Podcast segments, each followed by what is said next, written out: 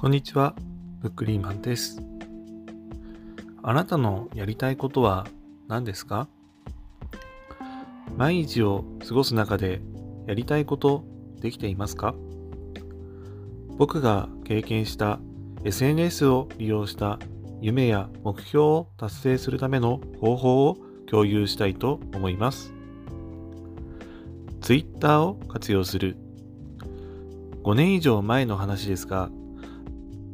ある資格を取ろうとしたことがありました。資格を取得するために大切なのは学習の継続です。その学習を継続させる方法として SNS を活用できないかと考えました。その時は Twitter をやっていたのでうまく活用できないかなというふうにいろいろ考えてみました。専用のアカウントを作って資格取得アカウントとして日々の学習状況や試験勉強をしている人とのコミュニケーションをしながら試験へのモチベーション維持をするツールとして活用してみました。試験名称を含めて〇〇試験の受験生というアカウント名で配信することで同じ試験を目指す人との交流ができました。なんとか勉強も継続ができ、試験も見事合格することができました。試験への取り組みは仲間ができるとまたやりがいも生まれるものです。後日談となりますが、そこで交流していた方の中でリアル世界でもつながった方もいました。音声配信の活用僕はスタンド FM を中心に、ポッドキャストも含めてマルチ配信をしていますが、このツールも自己実現には有益なツールだと思います。日々、配信の中で自分のやりたいこと、夢や希望、